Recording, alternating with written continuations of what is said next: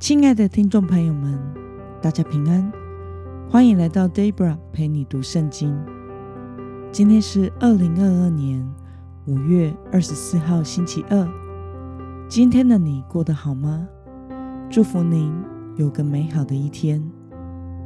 今天我所要分享的是我读经与灵修的心得。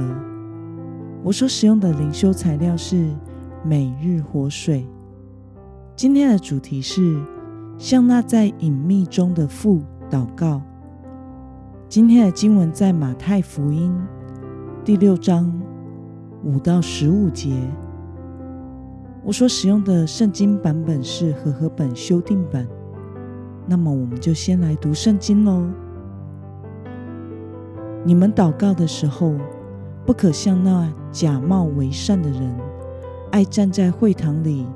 和十字路口祷告，故意让人看见。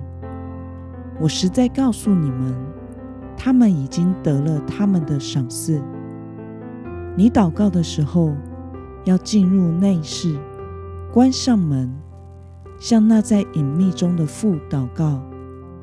你父在隐秘中查看，必将赏赐你。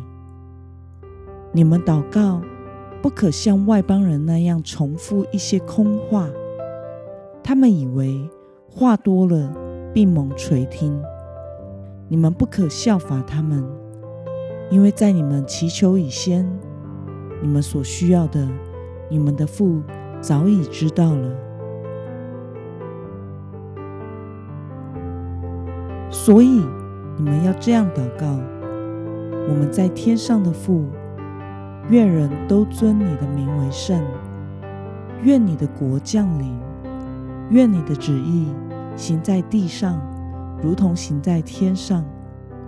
我们日用的饮食，今日赐给我们，免我们的债，如同我们免了人的债，不叫我们陷入试探，救我们脱离那恶者，因为国度、权柄。荣耀全是你的，直到永远。阿门。你们若饶恕人的过犯，你们的天父也必饶恕你们；你们若不饶恕人，你们的天父也必不饶恕你们的过犯。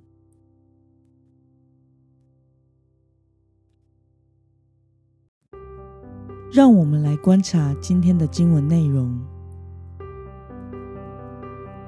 主耶稣教导说：“祷告的时候不可怎么做呢？”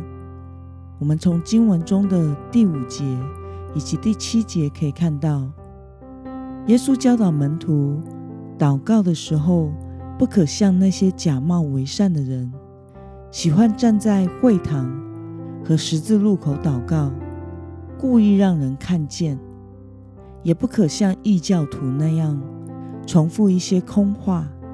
以为讲多了就猛垂听。那么耶稣教导说，祷告的时候该要怎么做呢？我们从今天的经文第六节可以看到，耶稣教导说，祷告时要进入内室，关上门，在隐秘的房间里向父神祷告。让我们来思考与默想：耶稣为什么说祷告不要故意让人看见，也不要重复一些空话呢？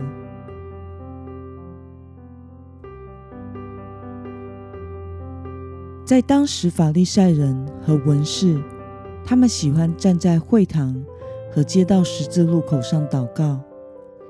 主耶稣说，这样的祷告。表现出来的并不是敬虔，而是炫耀自己，假装很敬虔的样式。这样的祷告是不蒙神喜悦的。另外，祷告的时候也不要像外邦的异教徒那样重复一些空话。在台湾的话，就类似像是念符咒或是念经那样。重复没有实际意义、成长、絮絮叨叨的音，好像努力讲的够多够久了，就是付出了虔诚的努力，祷告就应该得到应验。基督徒的祷告应该是要切实的按着神的旨意祷告，在隐秘的房间里寻求神的旨意。那么主耶稣说，向神祷告的时候，要在隐秘之中。对此，你有什么样的感想呢？我想，上帝所看重的祷告生活，是我们与他有真实的关系，按真理以灵来敬拜他，与他相交，与他亲近，在爱与信任中向神倾心吐意。而这样的祷告关系，并不是在群众中或是马路十字路口能建立的。就像我们与亲近的家人、朋友的关系，也绝对不是在广场或者是大马路上所建立的，而是透过平常真实的相处、心灵的交流，以及在人生中的每一个时期彼此扶持而产生的深厚情谊。主耶稣期待我们与他在内室的隐秘中亲近，向他祷告交通，不是絮絮叨叨的重复我们的所求，而是与他交心。因为交心了，才会明白他的旨意，也才会真实的顺服在主的旨意下。因为真实的认识神，为了爱神而做的事情，远远。多于大于为了尽义务而做的事。那么今天的经文可以带给我们什么样的决心与应用呢？你向神隐秘祷告的内室在哪里呢？